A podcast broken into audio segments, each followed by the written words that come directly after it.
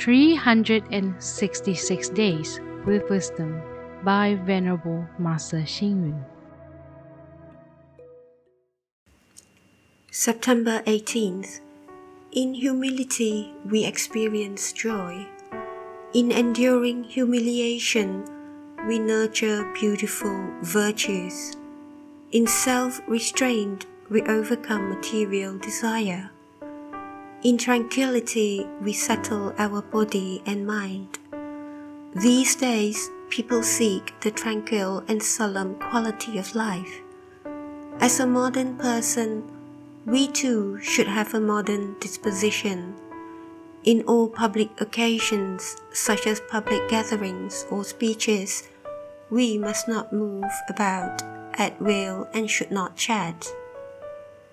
Everybody should keep quiet and follow the etiquette of listening to a speech, as well as showing respect and courtesy to the speaker.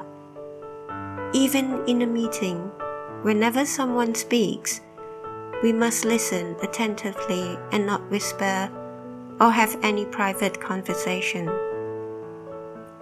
Once a group of visitors came to a Buddhist temple on a well known mountain for a tour. Within the temple ground, they were playing their personal music players. An attendant of the temple advised them and said, Friends, don't you wish to come here for a quiet and peaceful atmosphere? With your players on, are you trying to use the effect of sound to numb yourself? Without even a moment of silence, how can wisdom emerge? How true these words are.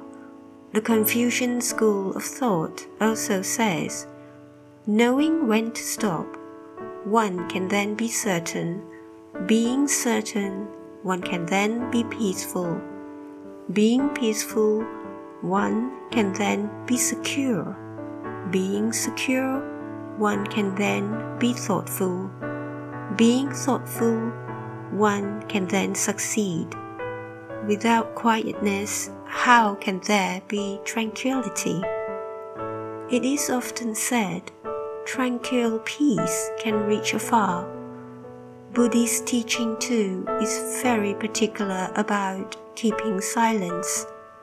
With tranquility, there is the heart for meditation there is communication, only then can we interact with saints and sages. Therefore, peaceful silence is a form of the Nirvana realm.